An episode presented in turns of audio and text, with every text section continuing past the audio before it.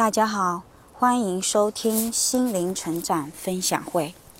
所有的发生都是最好的安排。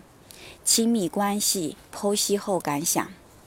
呃，本篇分享是群里的一位伙伴在体验了卡牌的一些觉察活动之后，呃，触动了他内心的一些感受。那么，以下就由我来带他去分享这样一篇啊体会。一直以来，我对我的亲密关系都不太满意。我理想中的爱人应该是电视剧中的钟汉良，帅气多金，成熟稳重，对他人不屑一顾，对我却百般呵护。写到这里，自己都要笑出来，太理想了。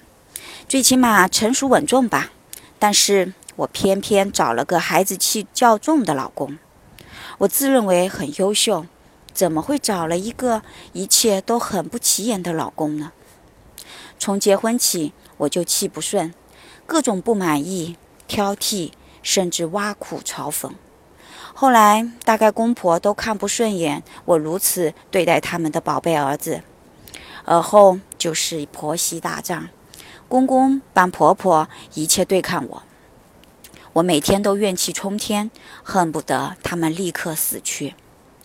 今天看到那张背后插着刀的卡牌，我才意识到我的嘲讽、挑剔对老公的伤害有多大。他每次反应都不会那么强烈，卡牌上却看得很清楚。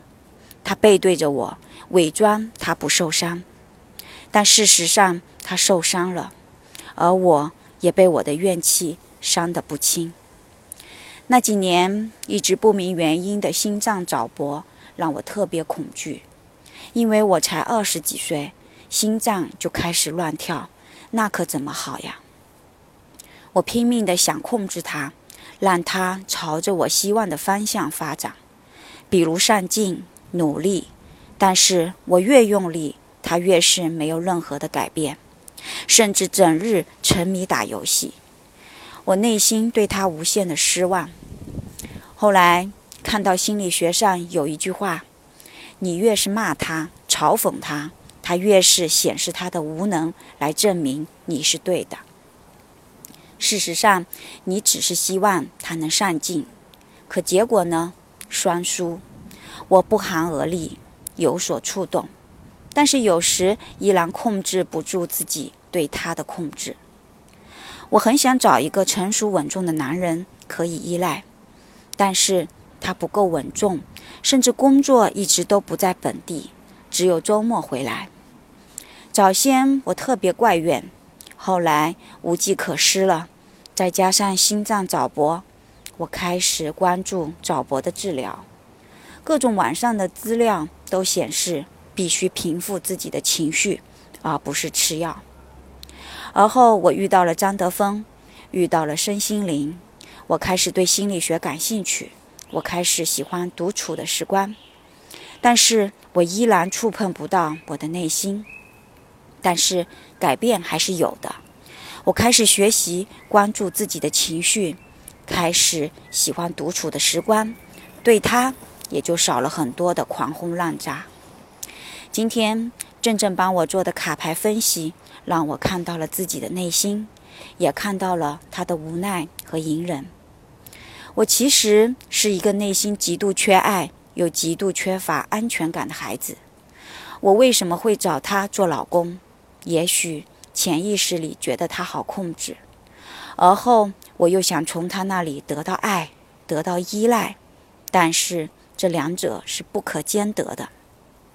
他既然好控制，又怎么可能稳重成熟呢？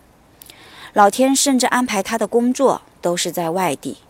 连天天在一起都做不到，我狂躁、怨恨、歇斯底里、婆媳大战，而后身体的不适提醒我，你必须平复你自己的情绪。而后我才开始慢慢向内看，然后遇到了张德芬，遇到了身心灵，遇到了正正，也遇到了内心的自己。在此再次感谢正正，谢谢你。所以。他就是上天安排给我，对我来说最佳的老公。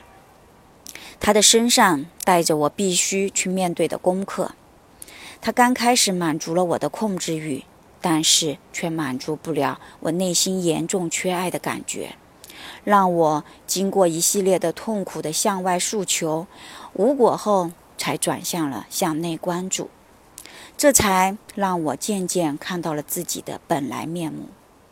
说到控制，越控制越觉得无效果，自己也更觉得无力。最近我逐渐触碰到自己的内心后，渐渐对他也放下了控制，而我也明显的觉得我们之间的能量流动起来了。他变得更主动、更负责任。前天他还跟我说，刚刚换了一份更好的工作，而这之前我百般嫌弃他。所以说，我相信所有的发生都是最好的安排。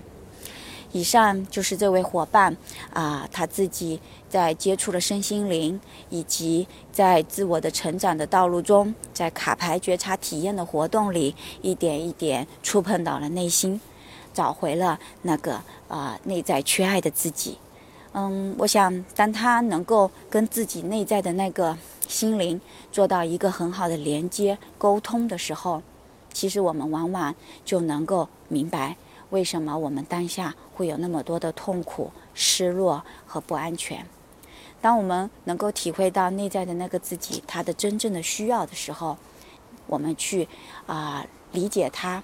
去触碰到他的这个情绪的时候，其实我们当下就已经缓解了很多，也恰恰在这样的一种心灵沟通的过程中，我们可以做到一个自我的疗愈。那好，感谢这位伙伴的分享，我们下次再见。